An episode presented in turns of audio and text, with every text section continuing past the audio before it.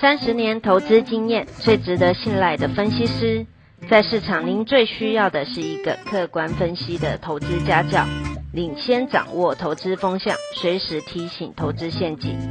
亲爱的粉丝朋友们，一定要记得要按订阅，并且开启小铃铛，才不会漏掉蔡总每一天对盘市精辟的解析哦。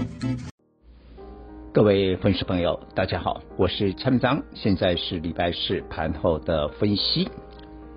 今天台北股市又杀融资，盘中一度跌掉了五百三十四点，来到一五三六八，但注意，并没有跌破昨天最低的一五一六五，所以我相当的肯定一五一六五应该是本波的第一只脚。但为什么今天还是没有反弹，收盘跌两百三十二点，收在一五六七零。最主要的就是两个原因，第一个外资卖超两百二十六亿，外资在卖，所以光看台积电跌十三块，收在五百四七，就可以看得出来。当然这个是呃联动，昨天美国的科技股在通膨飙高之后，科技类股昨天是普遍的大跌。包括台积电 ADR，所以外资的想法就是这么简单。既然台积电的 ADR 是跌，它今天就在台股的现货卖超。第二个原因，我觉得比较重要的是杀融资。不晓得我们的粉丝有没有看到彭博专栏的评论？评论昨天台北股市的大跌，盘中不是跌一千四百点吗？引发了国际媒体的注意。那彭博我觉得还讲的蛮中肯的，他说台股就是过度的杠杆，就是做融资，所以杀融资是必必要之恶啦。虽然过程痛苦，但是要经历这一段的时间。我也拿去年三月份疫情最严重的时候，大盘从一万一千五百多点跌到最低的。八五二三，重挫大约三千点，那一波融资的减幅呢，是减掉了三十一趴，融资的减幅大于股票的跌幅，股市是跌二十六趴，那就是落底了。后来八五二三清完融资，融资降到了九百二十八亿之后，现在是两千四百亿哦，所以你看这一年多来增加的幅度蛮大的，杀完融资就落底。虽然国安基金进场，但是呢，那个国委续貂，真正的还是靠杀融资。那要问呢、啊，这一波呢，我们这一波的融资呢，到昨天为止，因为今天的数字啊，要等到晚上才出来啊，大概融资杀掉了差不多有十一趴，但是我们的指数跌幅有十四趴，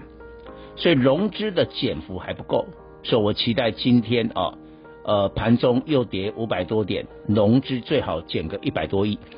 假如减个一百多亿的话，就满足融资的减幅大于指数的跌幅，所以明天周五就可能反攻。但今天大家会问，这一波最厉害的原物料怎么全倒？钢铁啦，航运呢，很多股票出现第二根的跌停。第一个涨多，第二个我觉得比较关键的是美国昨天公布四月份的 CPI，年增了四点二趴，十三年的新高，让大家联想到联总会会不会提前升息，所以美元指数飙高了，大涨零点七趴。那因为多数的原物料是以美元计价，美元大涨，原物料报价就会颠倒，会下跌，所以今天大陆的商品期货都跌。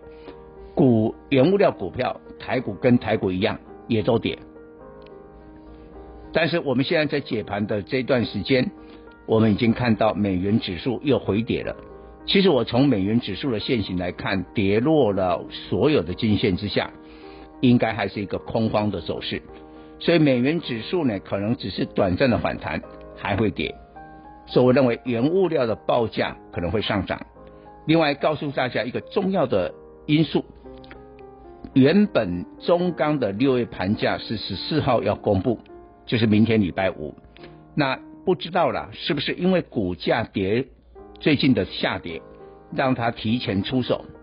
所以中钢已经在礼拜四的下午宣布了六月的内销盘价，一如预期呢，连续十二涨，啊，连续第十二个月的调涨，平均的涨幅是八趴，跟五月的涨幅相当，那等于五月、六月这两个月都涨价的话，中钢已经相当的笃定，第二季的获利会高于第一季，所以中钢这个讯号也有可能在明天礼拜五，假如一开盘出现原物料第三根的重挫，我认为大反攻的时间就到就成熟了。以上报告。本公司与所推荐分析之个别有价证券无不当之财务利益关系。本节目资料仅供参考，投资人应独立判断、审慎评估并自负投资风险。